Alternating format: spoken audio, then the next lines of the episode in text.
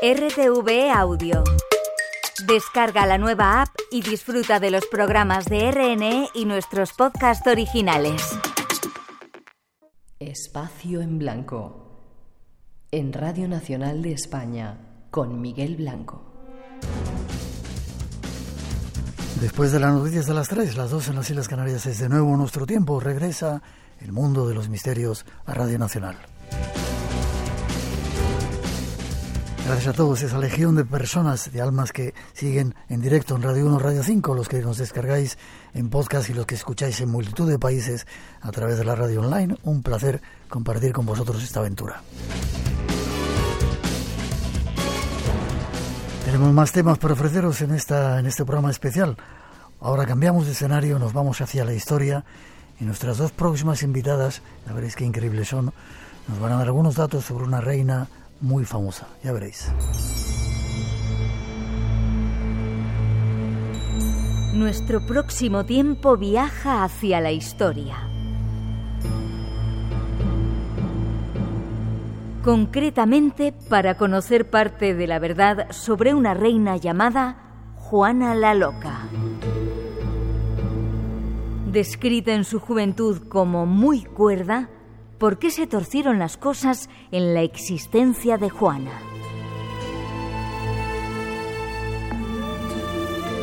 ¿Fue tan hermoso su marido? ¿Padecía Juana una enfermedad latente que se le aceleró con la distancia con Castilla? ¿Acentuaron los embarazos una dolencia silenciosa hasta entonces? ¿Constituyeron los celos la causa de su patología? Porque durante casi 50 años, Juana, la reina más famosa de España, y sin embargo con menor poder, estuvo confinada en el Palacio de Tordesillas.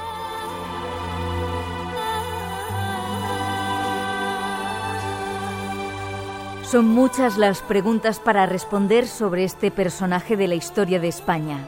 Se encargarán de ello nuestras próximas invitadas.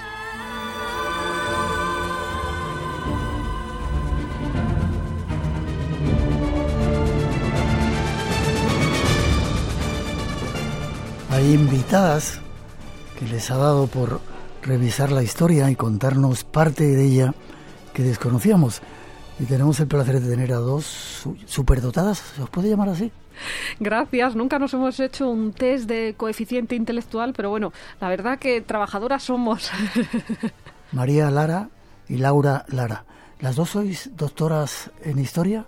Sí, pero también en filosofía, porque nos ha llamado mucho la atención desde siempre la reflexión sobre los hechos, es decir, que no solo son nombres y fechas, sino ese hilo invisible que une los sucesos y, por supuesto, también el misterio que hay detrás de lo que pasó. Eh, creo que en tu caso, María, tienes el premio fin, nacional fin de carrera por el gobierno de España. Las dos, sí. es que luego iba a decirle a ella, premio extraordinario. ¿Os lo habéis llevado todo? ¿Que habéis hecho nada más que estudiar en vuestra vida? Pues hemos hecho muchas cosas, pero es verdad que cuando nos hemos puesto a estudiar hemos estudiado mucho. Y bueno, pues acabamos la, licenciatura con la misma nota media ponderada y aritmética. Entonces fue cuando el gobierno... era con la, un 10 y 12, porque ya... 9,94, 38 matricular de honor cada una y fue cuando el gobierno de España duplicó el primer premio nacional, que yo sinceramente pedía que como solo había uno, que se lo dieran a mi hermana y ella en silencio también pedía que como solo había uno, que me lo dieran a mí. Así que, bueno. Y os lo dieron pues, a las dos. Los astros estuvieron propicios. ¿Y dais clase en la universidad también? Sí, somos profesoras en la universidad. Habla Laura ahora porque tiene la voz muy parecida. ¿eh? De historia moderna y antropología, de ciencia histórica, María, y yo de distintas asignaturas de historia contemporánea y de magisterio también en el grado en periodismo estamos y siempre pues felices de haber hecho de nuestra vocación profesión y de poner al servicio de la sociedad nuestra inteligencia y nuestras ganas de trabajar. Y qué suerte que tenemos. Y habéis colaborado con Televisión Española y con algunos compañeros aquí y dentro de poco habrá sorpresas. Habéis escrito un montón de libros, eh, historia de las guerras de la religión, de las guerras de religión, Juana I, la reina cuerda, y vamos a hacer un programa especial hablando de contando historias de la historia, valga la redundancia, a vuestra manera. Pero hoy nos vamos con Juana, la reina cuerda, ¿vale? Perfecto.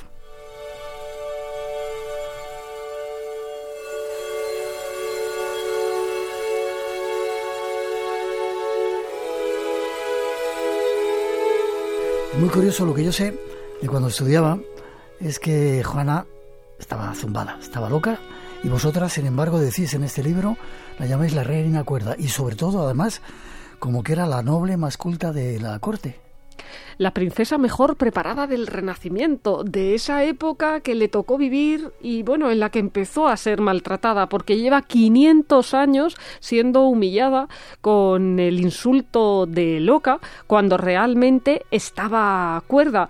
Durante los últimos años hemos estado investigando, Laura y yo, sobre Juana I en los archivos nacionales, también en el extranjero, como profesoras Erasmus Plus en Suecia, en Cerdeña, en Polonia, y bueno, nos pasó una cosa misteriosa y real estando en el Carolinum de Nesa, que ahora se van a cumplir 400 años de su fundación, el hecho de que acabara de escribir el libro Juana I, la reina cuerda, allí en Polonia, sentada debajo de los retratos de su nieto y de su bisnieto. Es algo que me dejó asombrada, porque yo es verdad que pensé que en Polonia iba a escribir las últimas páginas, pero nunca imaginé que me iban a poner un despacho debajo de la mirada de sus antepasados. Uno de apellido Basa y el otro Asburgo. No hay casualidades. No hay casualidades. Contadme, ¿por qué era la, mejor preparada? ¿Quién la había hecho estudiar? ¿Era hija de los hijos de los reyes católicos? Isabel la nombra sucesora o reina, pero ¿por qué sabía tanto? ¿Por qué estaba tan preparada? Isabel la Católica tuvo mucha preocupación porque sus hijos estuvieran bien formados y entonces contrata maestros como Beatriz Galindo, la latina, que en Madrid, bueno, pues tiene su propia ubicación y todo el mundo la conoce, aunque viviera en el siglo XVI. Y además, eh, Juana tenía también otros maestros que eran extranjeros, como el italiano Pedro Mártir de Anglería, sabía lenguas vivas y muertas, conocía la geometría, pero también la geología, lo que llamaríamos hoy las ciencias naturales y las ciencias sociales y la música la música le encantaba. En el convento de Clarisas de Tordesillas, donde ella está recluida durante casi medio siglo, se conserva un realejo, un órgano, un instrumento que, aunque hay una hipótesis de que posiblemente lo llevó como dote alguna de las religiosas posteriormente, pues posiblemente fuera ese el instrumento que sacara de la tristeza a Juana. Es decir, que ella también podía haberse ganado la vida como música. Y es que todas las facetas del saber le interesaban. Por eso se convirtió en la traductora de palabras y de conceptos para su marido, Felipe el Hermoso, ante los reyes católicos, y cuando los reyes católicos querían hablar con su yerno, ella era también la que traducía. Y entre medias, bueno, pues tenía que soportar mucha tensión emocional, tanto de parte de sus padres que criticaban a su marido, como de parte de su marido que criticaba a sus suegros, a los reyes católicos. Y ahí estaba en medio ella, en un tiempo en el que dicen que se perfiló la figura de la dama en el ajedrez en memoria de Isabel la Católica, que no le gustaban nada los juegos, pero sabía que estaban muy acendrados.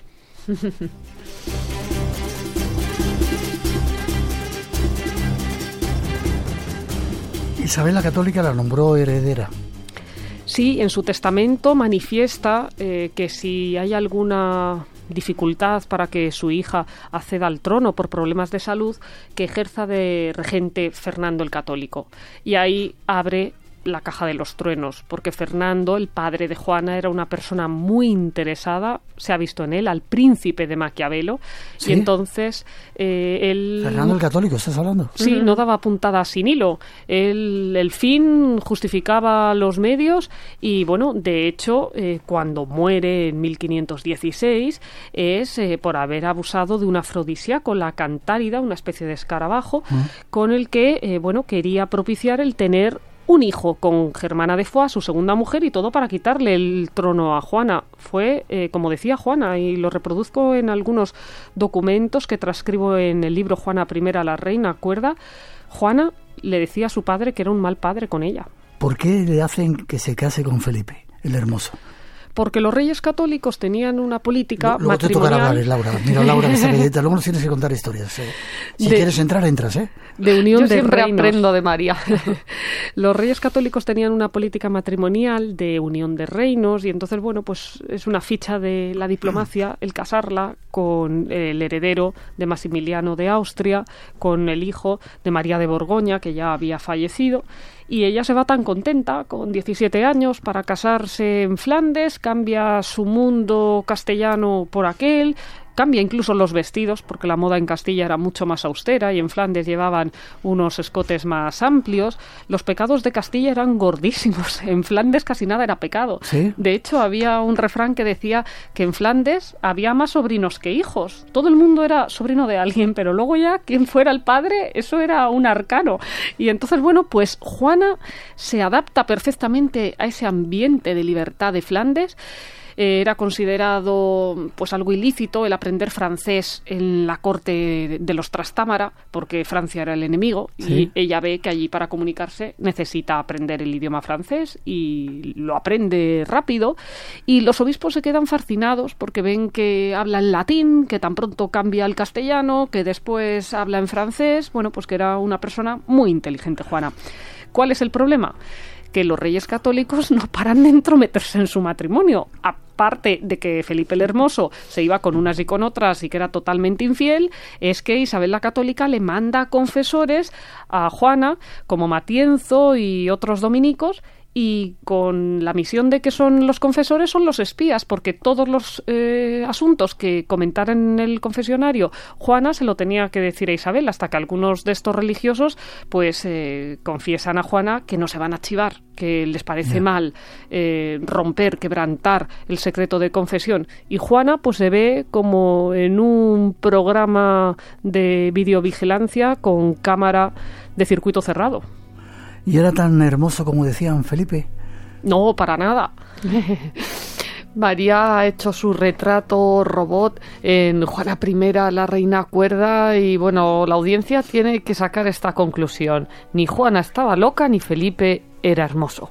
Sobre todo por dentro, porque la hermosura, igual que la estatura, la da pues ese código moral que hace a una persona buena diferente de la mala. Y Felipe pues fue perverso con Juana. Luego el siglo XIX, la leyenda del enamoramiento, de los celos, el romanticismo le hizo mucho daño a Juana.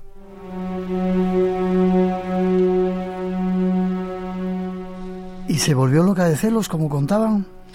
María explica en el libro que Felipe tenía casi todos los dientes de oro. Debía tener muchas caries, le gustaban los caramelos.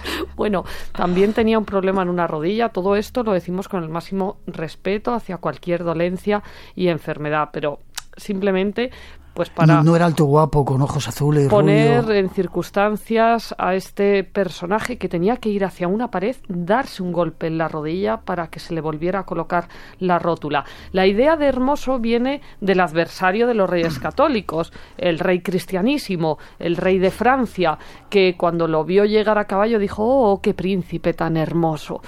Pero claro, de conocer a la persona solamente, de bajarse del caballo, a tenerlo dentro de tu palacio o dentro de tu alcoba, pues del dicho al hecho hay un trecho. ¿Y por qué le casaron con él entonces? ¿Era un pacto político para aliarse? Sí. Para ampliar los estados, el estado moderno que estaba surgiendo en aquellos momentos, bueno, pues eh, les venía bien unir la Europa meridional con el centro de Europa. Y como digo, Juana fue feliz en esos primeros años de matrimonio, a pesar de los celos. Ella justificaba los celos diciendo que también Isabel la Católica había tenido celos y nadie le había dicho que estuviera loca.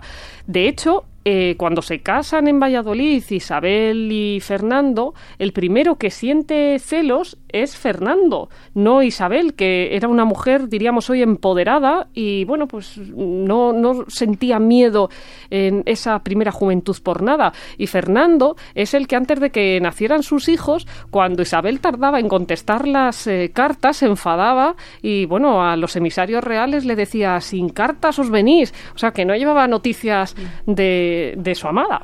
Déjame que te pregunte a Salvador Isabel, la católica. ¿Tuvo muchos amantes? Como parece que dice la leyenda negra.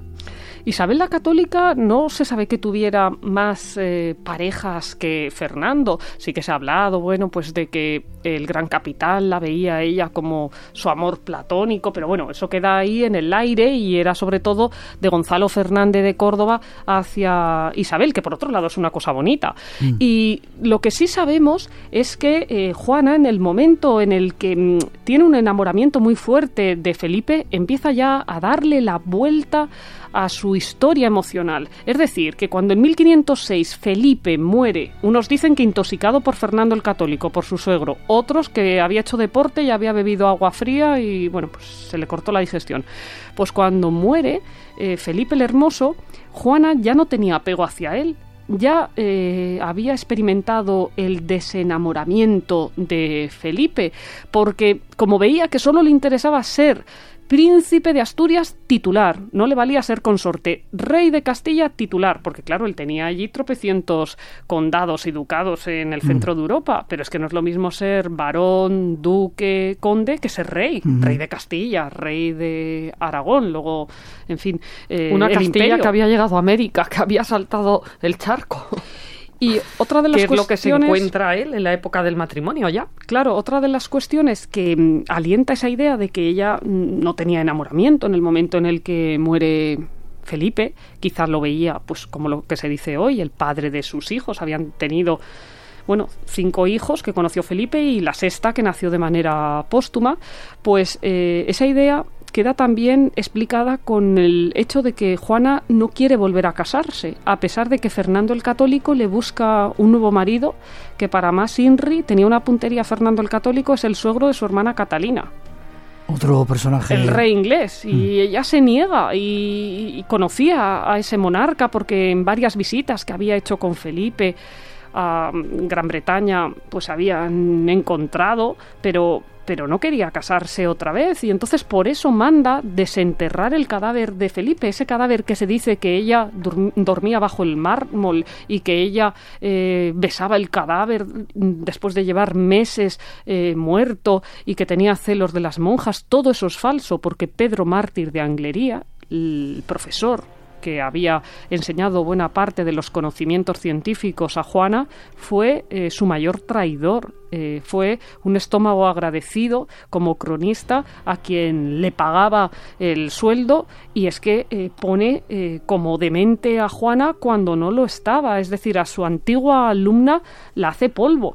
Y Juana manda desenterrar el cadáver de Felipe, lo explicó en Juana I, la reina cuerda, no por necrofilia, sino porque sabe, como conoce el derecho castellano, que mientras que un rey esté insepulto, a su viuda no la volver a casar. Y como mm. sabe que la quieren casar con el rey de Inglaterra, pues entonces lo manda a desenterrar en la cartuja de Miraflores y empieza ese de velas, de eh, guardias acompañándola y religiosos, y ahí Pedro Mártir de Anglería metiendo siempre el dedo en la llaga, porque dice, es que eh, pasa las noches al raso porque tiene celos de las monjas de los conventos de Castilla por si miran a Felipe. No era eso, es que ella tenía, igual que Isabel, un sentido muy alto de la dignidad, de majestad, y entonces ella no quiere, no consiente que el séquito que va con ella en ese teatro que ella ha montado estén al raso y que ella eh, duerma plácidamente en el convento por el que pasan, y eso que ella estaba embarazada. Además, hay otro hecho, iban soldados con ella cuando eh, se habría pensado que un soldado pasara a un convento de monjas, vamos, así, en plan don Juan Tenorio. Y otro hecho, que creo que todos podemos comprender, buena parte de los trayectos se hacen en agosto. En verano es más fácil caminar de noche que a la luz del día por el calor. En Radio Nacional tenemos las noches más llenas de misterio de la radio. Adelante, disfrútalas. Estás en Espacio en Blanco, con Miguel Blanco, en Radio Nacional de España. Y esta noche con María y Laura Lara disfrutando de historias de España.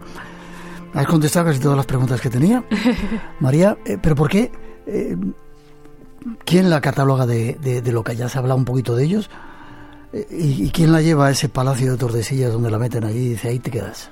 En 1501-1502, cuando va recibiendo a obispos y embajadores de Castilla en Flandes, la definen como muy cuerda. El término de cuerda eh, yo no lo puse solo como antónimo de loca, sino que es que está en los tratados del momento y en las cartas.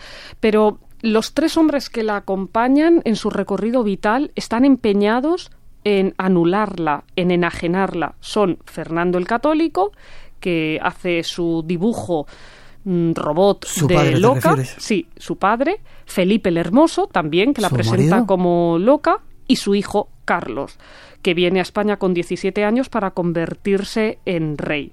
Ninguno de ellos, eh, bueno, eh, Carlos y Fernando el Católico, nieto y abuelo, no llegaron nunca a encontrarse, pero entre los tres nunca habría habido, en caso de que los tres hubieran estado sentados en una mesa, acuerdo porque eran muy ambiciosos. Sin embargo, todos estaban de acuerdo en que ella estaba loca, pero en cada momento eh, lo que quería Felipe o lo que quería Fernando era totalmente discordante, porque era un tira y afloja constante. Si la parte del león se la llevaba Fernando, no la tenía Felipe, es decir, que es que era una pelea continua. Por eso Juana, cuando se siente entre la espada y la pared en las visitas que hace desde Flandes a Castilla, quiere volver al norte, porque por lo menos huye un poco de ese espacio doméstico en el que la tratan de controlar tanto también Isabel, eh, aunque fue una muy buena reina de España, está el tema de la lacra de la expulsión de los judíos, que fue una medida muy triste que, que, tomó Isabel y que no debería haber tomado, pero los historiadores no podemos cambiar la historia. Fue muy triste que expulsara a los sefardíes. Pues eh, vemos cómo Isabel también mentía a Juana porque le decías que hay guerra en Francia, no puedes volver a Flandes con tu marido o espera que salga el barco. Y claro, Juana estalla en determinados momentos en enfado, en ira, en cólera, por ejemplo en Medina del Campo. Pero ¿quién no protesta cuando te tratan de meter en una caja de cerillas? Y luego personajes que María explica en Juana I la reina cuerda, en semblanzas de seres que le pudieron echar un cable, como el cardenal Cisneros, y no lo hicieron. ¿Quiénes fueron los únicos que reconocieron la legitimidad de Juana? Los comuneros. Padilla, Bravo, Maldonado. Zapata, el comunero madrileño, esos personajes a los que se ajustició por defender que Castilla no podía financiar el imperio. Ya. Eh, ¿Qué aducían para decirle que estaba loca? Aparte de levantar al marido, tenerlo por ahí, decían que dormía con él o dormía en la lápida. Pues eh, aparte de eso, eh, examinaban todos sus movimientos, por ejemplo, que orinaba muy a menudo, pero bueno, es que es que invadían su intimidad y todos sabemos que en un determinado momento de crisis nerviosa, no porque tengas ninguna enfermedad, sino porque estés alterado, porque el estrés y porque las circunstancias medioambientales te estén poniendo entre la espada y, la pared, bueno, pues que también las cuestiones hormonales influyen y influye la vasopresina y bueno, pues eh, muchas circunstancias eh, metabólicas del ser humano. También decían que comía cuando le daba la gana, con los platos en el suelo, que a veces comía tarde o cenaba demasiado pronto. ¿Qué hacíamos nosotros en el confinamiento? Y fue un confinamiento de unos cuantos meses por el coronavirus. Esto fue medio siglo de encierro. Es decir, que los horarios, cuando estás en una situación de aislamiento, pues eh, lógicamente tú ya te tomas tus libertades entre las cuatro paredes. ¿Pero por qué un confinamiento medio siglo? ¿Por qué? ¿A qué te refieres?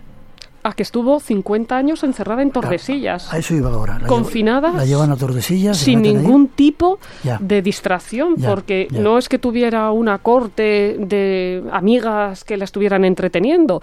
Las personas que contrataban como criadas a las que llamaban loqueras, lo cual es totalmente despectivo, o sea, a las que atendían a una presunta loca, le aplicaban violencia física y violencia psíquica también, y entonces eran las que iban con el cuento al marqués de Denia, que es al hombre al que puso Carlos I para que mm, apretara las tuercas a su madre, pues eh, le decían que no iba a misa regularmente, que llegaba tarde a misa, que en el rato en el que se celebraban los oficios religiosos ella estaba terminando de comer, y es que Juana, en esos 50 años, bueno, 47 años que estuvo encerrada, como decía Laura, en Tordesillas, confinada, pues eh, ella no, no, tuvo ninguna distracción. Solo... ¿No jugaba al ajedrez? Nada, lo que podemos saber es que en determinados momentos que le dejaban podía acercarse al convento de Santa Clara, porque es que el ocio también se lo manejaban estas personas. Primero fue Luis Ferrer, el hombre al que puso al frente de la casa de Juana Fernando el Católico, al que destituye el cardenal Cisneros haciendo justicia porque se entera que la está maltratando físicamente. Después fue Hernán Duque, un hombre más comprensivo, que incluso le dejaba elegir eh, la habitación donde querían dormir ella y su hija con vistas al Duero, pero qué menos, si es que no podía salir a la calle. Y luego el tercero de los guardeses fue el marqués de Denia, que colocó a toda su familia en puestos que ganaran dinero y bueno, que se llevaran todas las prebendas. Y claro, el marqués de Denia, pues eh, lo que pensaba era en su enriquecimiento personal, pero no pensaba en la salud de Juana. Juana, desde 1509, cuando llega a Tordesillas, hasta 1525, tiene la compañía de su hija Catalina, la que nace póstumamente después de la muerte de Felipe el Hermoso. Pero Después, eh, Carlos I decide casar a su hermana con el rey de Portugal. Catalina se marcha a Portugal, se convierte en reina y ahí eh, se queda todavía más sola Juana. Eh, durante los años en los que estuvo Catalina pudo distraerse porque fue la única profesora de Catalina no tuvo más maestros esta niña y sin embargo eh, se la disputaban todos los tronos porque es que era una enciclopedia andante. Murió a los 75 años, estamos casi terminando, porque con vosotros había que estar siglos hablando. Eh, ¿Por qué se la quisieron, quisieron quitar de en medio? Porque era un elemento incómodo que recordaba la legitimidad de Castilla y de la herencia de Isabel la Católica. Isabel la Católica se enfrentó en vida a otra mujer, a su supuesta sobrina, Juana la Beltraneja. Estaban luchando mujer contra mujer. Sin embargo, Juana se enfrenta a tres hombres en una etapa de mucho machismo y en los que, eh, bueno, pues eh, la opinión de un hombre eh, necesitaba muchas voces femeninas para que le hicieran frente, como pasa hoy en muchos juicios pues que están marcados por una desigualdad o en el autoproclamado Estado Islámico. Hay que reunir el testimonio de muchas mujeres para que valga si quieren, igual que el de un hombre. Y Juana sigue una devoción moderna sigue eh, una religiosidad intimista en un tiempo en el que se está preparando la reforma y eso no es fácil de entender para personas iletradas. El 75% de la población era analfabeta, solo se fijaba en los gestos formales. Las últimas palabras de Juana cuando muere un Viernes Santo en 1555, el 12 de abril, son dirigidas a Jesucristo y sin embargo la habían acusado de estar endemoniada, la habían querido exorcizar. Si no la exorcizan es porque Felipe II, su nieto, que se portó siempre muy bien con ella, a diferencia de Carlos V, del padre Felipe II, se niega a que exorcicen a su abuela y en la última etapa pues habla con el duque de Gandía, con el que fue luego general de los jesuitas, que había sido noble, Francisco de Borja, habla también con otros religiosos como Luis de la Cruz, al que le cuenta que ve un gato que quiere acabar con la casa Trastámara. Pensemos que en 1700 eh, se muere mm. el último de los Habsburgo, el último de los Austrias, Carlos II el hechizado.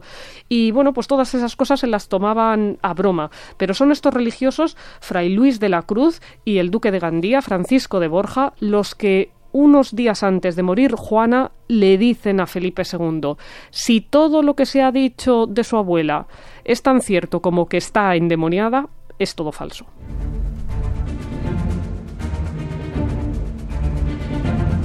Me gustaría estar mucho más tiempo con vosotros. No me extraña, Laura, que aprendas un montón cuando habla tu hermana. ¿Queréis decir algo?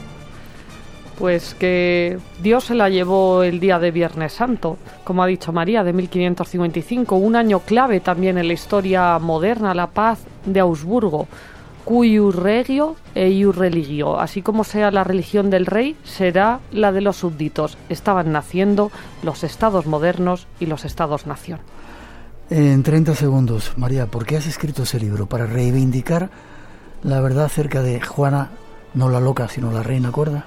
Pues yo es que soy la primera sorprendida porque empecé a escribir el libro para justificar la depresión de Juana y cuando llevaba tres meses eh, escribiendo el libro decidí borrar eh, las páginas de los primeros capítulos y darle la vuelta a la historia porque me di cuenta, releyendo las cartas de sus amigas y los archivos inéditos con los que estaba trabajando, que no estaba loca, que estaba cuerda y cambié el argumento de la obra. Un misterio que aparece también en el libro es el del misterio del cofre, porque ella guardaba sus eh, piedras preciosas y los objetos de más valor en un cofre que era lo único que quería el marqués de Denia y el séquito que la acompañaba en Tordesillas. Y en los días previos a morir estuvo dándole un repaso a ese baúl y las sirvientas, como la espiaban todo el tiempo, pues desde detrás de una cortina miraban a ver dónde guardaban la llave y supieron dónde estaba la llave. Pero cuando esa Semana Santa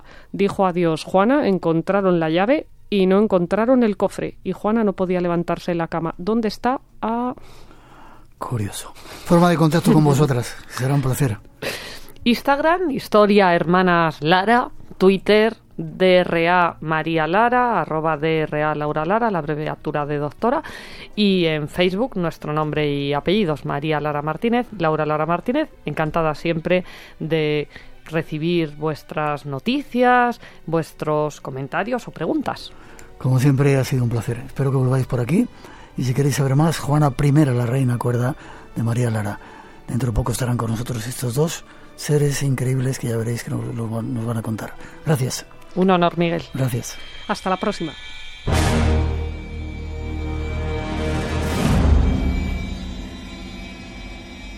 Radio Nacional de España, la que quieres. Sed bienvenidos, princesa de y Nick. Dispones de múltiples universos creados especialmente para que despliegues todas tus destrezas. Como un traspaso soñado que se hace real. Elige cómo quieres ser. ¿Estás dispuesto a sacrificar todo lo que amas? Y dale al play. Lo estoy. Somos gamers.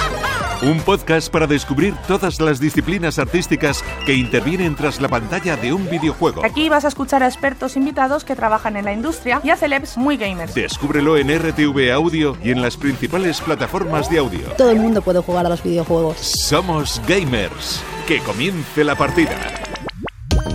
Y recuerda, juntos paso a paso, los domingos a las 7 de la mañana. RTV la que quieres.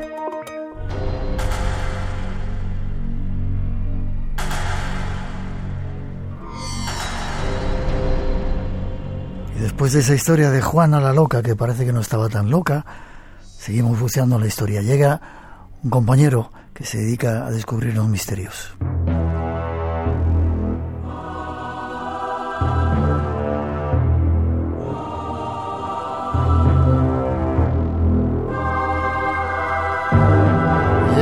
el momento de ir a esos archivos donde poca gente va para sacar informaciones que nos interesan en el espacio en blanco. Y aquí se encarga de ello Fermín Mayorga, nuestro hereje favorito. Buenas noches, Fermín. Muy buenas noches, muy buenas noches. ¿Qué tal has pasado el verano?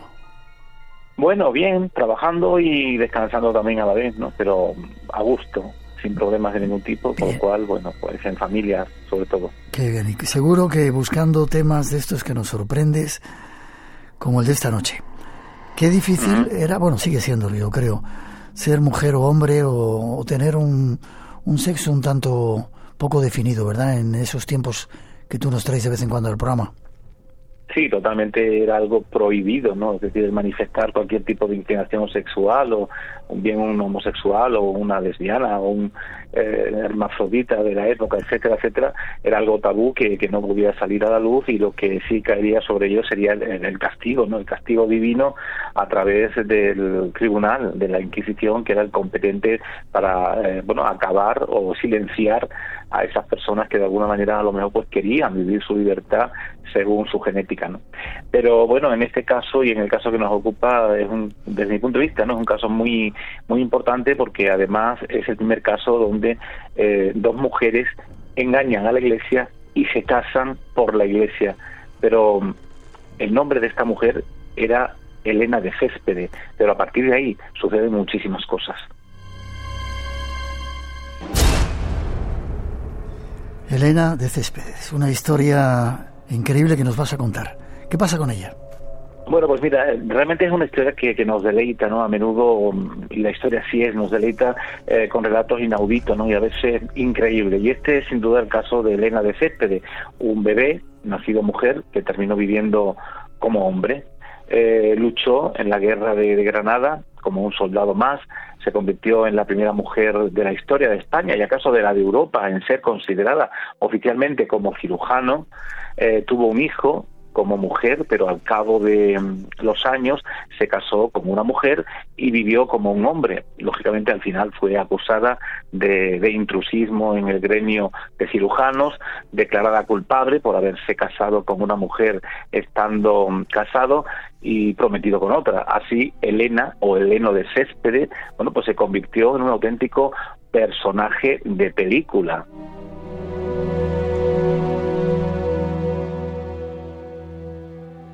¿Era mulata?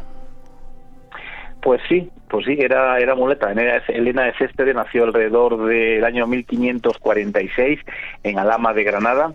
Su madre era una esclava llamada Francisca Medina y su padre eh, era el amo, el amo de esta, Benito Medina. Y parece ser que, que Elena era mulata porque su madre era de origen moro y que vivió precisamente hasta los ocho años en casa de su padre. Elena, eh, digamos, tomaría el nombre de la esposa de su padre, Elena de Céspedes, a la que sirvió durante un tiempo y con la que parece ser eh, mantuvo una estrecha y cordial relación. Tenía 16 años cuando fue casada con un albañil de Jaén, Cristóbal de Lombardo, quien la abandonó a los pocos meses, no sin antes dejarla embarazada de, un, niño, eh, llamado también Cristóbal, y al que dejaría ¿no? en manos de un panadero de Sevilla y del que no volvería a saber de él. Algo triste, sin duda. Qué historias y qué vidas tan curiosas, ¿eh? Pero no queda ahí la cosa, ¿no? Se hace soldado. Exactamente, sola, eh, sin marido, sin padres.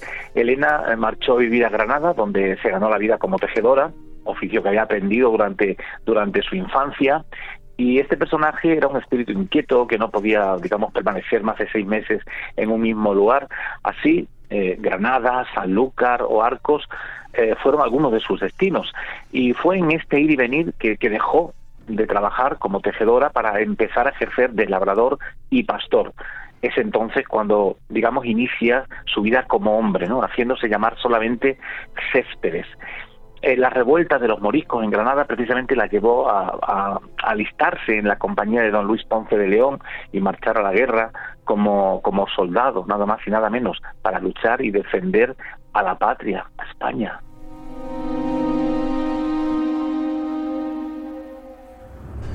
Pero no solo de soldado, pasan más cosas, ¿verdad? Sí, sí, porque terminada la guerra en 1570, Céspedes, digamos, volvió a ejercer como sastre en varios lugares de la geografía española hasta que terminó eh, instalándose en Madrid. Y corría el año de 1575 cuando nuestra protagonista tendría unos 30 años de edad y en Madrid conoció eh, a un cirujano con el que entabló amistad y bueno, le empezó a enseñar el arte de coser y curar enfermos y nuestro personaje pues empezó a trabajar en un hospital de la corte hasta que su fama llegó a oídos incluso del propio rey Felipe II. Bueno, su buena reputación, digamos que fue la envidia de otros muchos cirujanos que pronto la acusaron de, de intrusismo a pesar de haber trabajado durante ocho largos años como tal. Elena no se amedrentó para nada ante la amenaza de ser expulsada de su oficio, sino que marchó, marchó a Cuenca y consiguió la licencia de cirujano del protomedicato. Esto sí, todo esto siempre bajo la, fachada de hombre, ¿no? vestida como hombre y, poniendo su nombre y firmando como, como hombre. Y a pesar de que en aquel tiempo, eh, ejerciendo como hombre, en las actas del Santo Oficio, que luego posteriormente eh, la van a acusar eh, consta como cirujana y no como cirujano, que es algo curioso, ¿no? Eh, bueno, pues se convertía así en la primera mujer en conseguir precisamente esa licencia oficial en España como cirujano, porque lógicamente no podía. Pero llegó a, llegó a tal extremo que inclusive ella misma, una vez que ya comenzó a dominar el arte de la cirugía, se cortó sus propios pechos se cortó sus propios pechos y bueno, se cosió su vagina, dejó un pequeño orificio muy pequeño para poder orinar y claro, cuando la Inquisición se entera de que realmente esta mujer em, es así, es, eh, es, no es hombre, sino que es mujer, va a llamar a determinados médicos para que la toquen, la, palpen y vean si realmente es un hombre o una mujer. Los médicos van y dicen claramente que no, que es un hombre porque tiene además atributos de hombre, es decir, ella se había hecho un pene nada más y nada menos, con sus testículos correspondientes, con piel de oveja y le salió de maravilla, porque engañó a los cirujanos y, se enamoró de una mujer de cien pozuelos con la que luego se casaba por la iglesia y esto sin que nadie lo, lo notase. Claro, la Inquisición no era tonta y los propios médicos de la Inquisición también entran al trapo para intentar saber si realmente es hombre o mujer, con lo cual intentan también tocar sus partes y dicen que no, que es un hombre porque tiene atributos de hombre pero la Inquisición no, no, no para, no para y cree que hay algo ahí que falla, con lo cual mandan a llamar a una curandera, a una mujer, para que venga y la... Mm, eh, una partera, perdón, y la atienda, y es cuando realmente detecta ese pequeño orificio, ¿no? Y es cuando descubren que realmente es mujer, pero todo esto ella lo hizo eh, bueno pues llevando a cabo digamos la, bueno pues las reglas normales de medicina que habían en aquella época para poder cortarse unos pechos eh, cuando la anestesia todavía no estaba como tal, ¿no? A veces tomaban opio y ese opio era el que adormecía esas zonas y podían llevar a cabo em, todo esto. Lo cierto es que a partir de ahí, eh, digamos que em, Elena de Céspedes va a entrar en declive porque ya está en manos de la Inquisición, pero se crea un doble problema, ¿no? Se, que, se crea un doble problema porque eh, se ha casado por la Iglesia con otra mujer, con su enamorada de cien pozuelos. Y claro, claro, eso es un problema gordísimo, porque un sacerdote ha casado a dos mujeres, son las primeras mujeres mm. legales documentadas que aparecen casadas por la Iglesia por este hecho en concreto, ¿no? Algo terrible, pero sin duda alguna hay mucha más historia que contar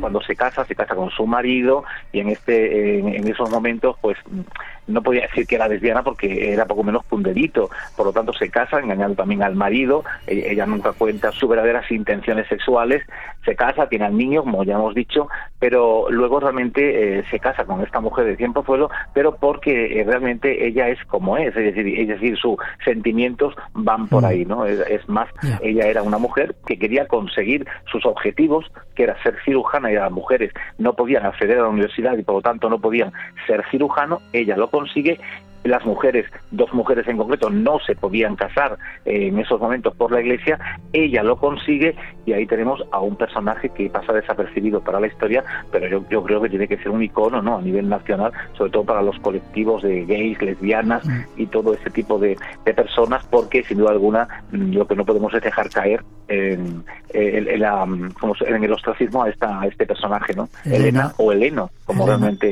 eh, era conocida. Elena de Césped. No es el único caso brevemente hay más casos, ¿verdad?, de mujeres en la historia en ese tiempo.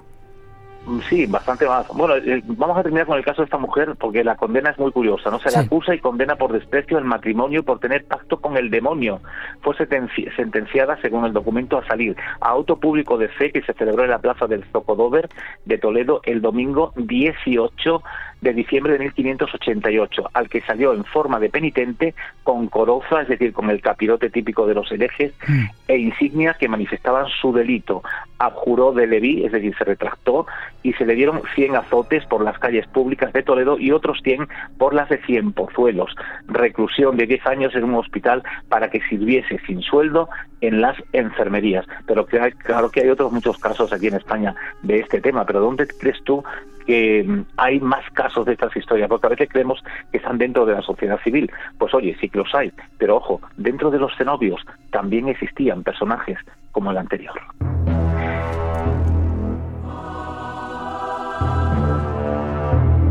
Elena de Céspedes es la historia que nos ha traído esta semana Fermín Mayorga, nuestro eje. Hay muchos más casos que seguramente nos contarás, contarás en otro momento. Exacto. ¿Forma de contacto contigo?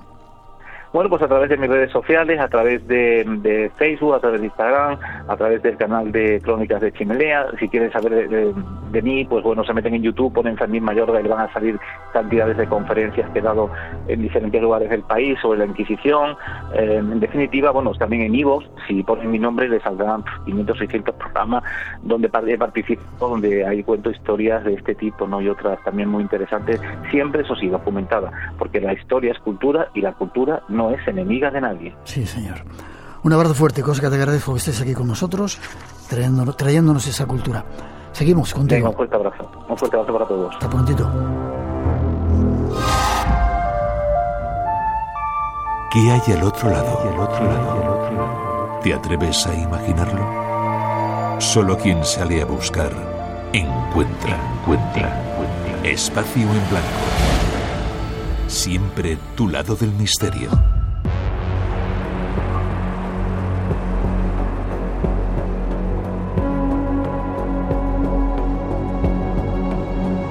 Misterios, misterios cercanos, podríamos llamar a esta sección que hacemos con nuestro compañero Juan Gómez, a quien ya saludamos. Buenas noches, Juan. Muy buenas noches de nuevo, Miguel. Un placer, como siempre. Y nosotros, que estés aquí con otros. Tenemos muy poco tiempo hoy, creo que nos vas a contar una, una historia de una entidad inquietante. Sí, hablamos de casi el, caso típico de Casas Encantadas, en donde sí vamos a escuchar a la testigo principal que ha querido compartir con nosotros, con el espacio en blanco, pues sus experiencias. Experiencias que vienen de una casa familiar, una casa muy antigua, de más de 100 años, en donde, bueno, efectivamente su familia adquiere, pero ya había tenido unos dueños anteriores. Si te parece, vamos a escuchar a la protagonista hablando de de lo que parece ser una, algún suceso extraño, tremendo, terrible, que ocurrió antes de que su familia ah, adquiriera esa, esa, vivienda. Vamos a escucharlo. Esta casa, antes de ser de mi familia, pertenecía creo que al Pedro, que por eso se llamaba esto el solar de Pedro.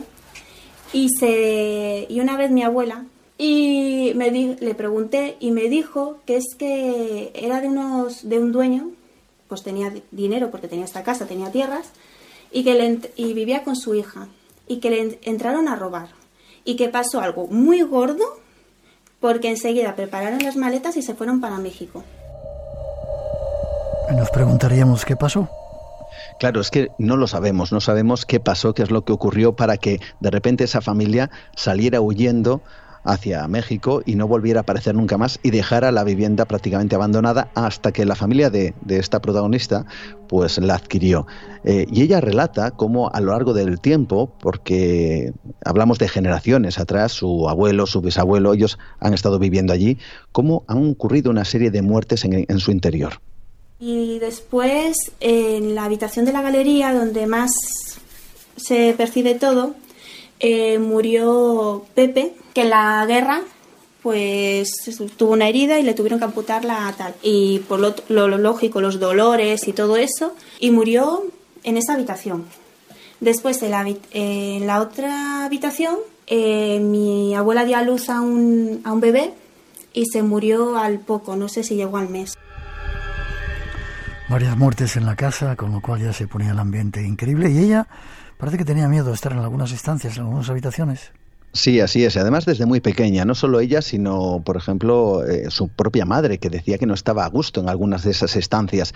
Decía además que notaba constantemente como si alguien la estuviera observando e incluso llegaba a sentir en algunas ocasiones como eh, llegaban a tocarla, o al menos es la sensación que ella tenía. Pero entre todas las cosas que aparentemente ocurren allí es la presencia de algo, una vez más, estamos ante lo que llamamos gente sombra, una silueta extraña. Vamos a escucharla. Una noche vieja, veníamos mi marido y yo aquí, ya pasadas las campanadas y todo, y en eso que nos da por mirar la galería y se ve perfectamente la silueta oscura de un hombre así como tú, así robusto, fuerte y como una silueta así pues negra, pero a la vez que era negra como un poco traslúcida y que me daba como muy mala leche, como diciendo, aquí nos acercáis. y mi marido no cree en esto, se quedó blanco y dice, yo no he visto nada. Y digo, ¿el qué, Javi? Yo no he visto nada. Grandote como tú y esas figuras de negro son tremendas. Pero le dijeron más cosas, ¿no?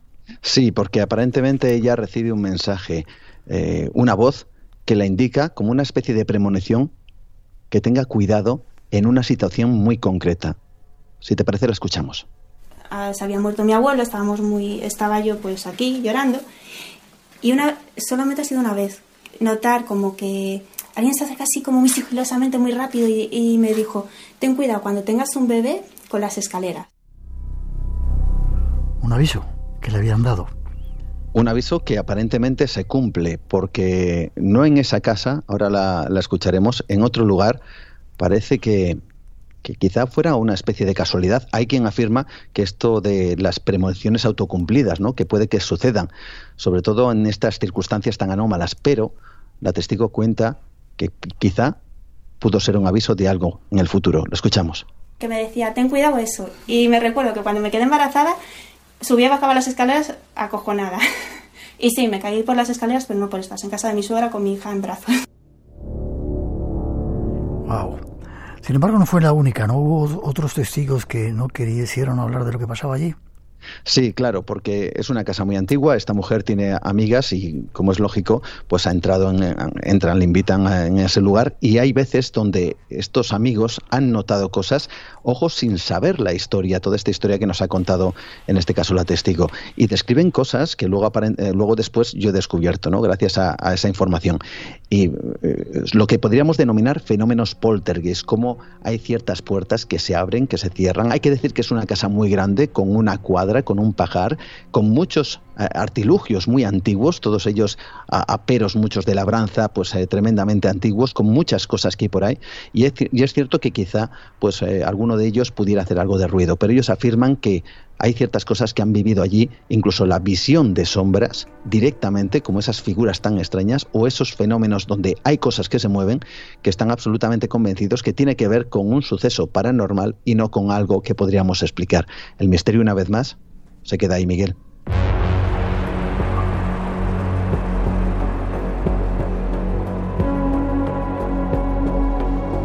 Misterios cercanos a nosotros. Si habéis vivido algo, si queréis contarlo, si queréis que nuestro compañero lo investigue o se ponga en contacto, ¿cómo de hacerlo contigo, Juan?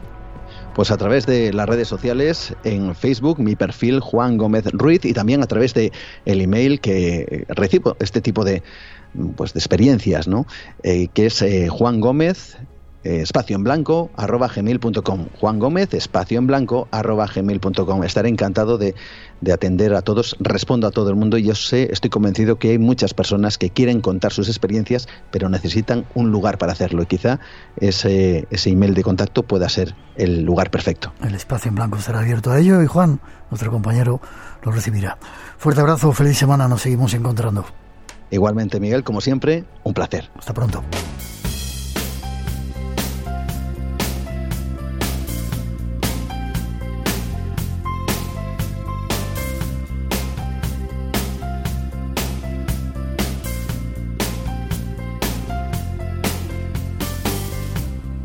Terminamos por hoy, como siempre ha sido un placer estar juntos. Ojalá hayas disfrutado de estas dos horas especiales del espacio en blanco.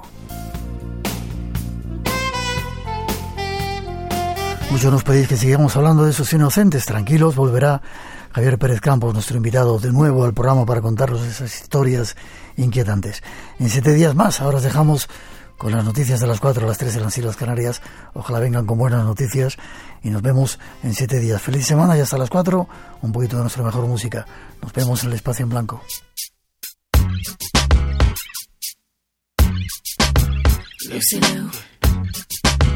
my girl Drew. Cameron D and Destiny. Charlie's Angels, come on. Come on. Bring it, bring it. Question, tell me what you think about me. I buy my own diamonds and I buy my own rings. Only ring your celly when I'm feeling lonely.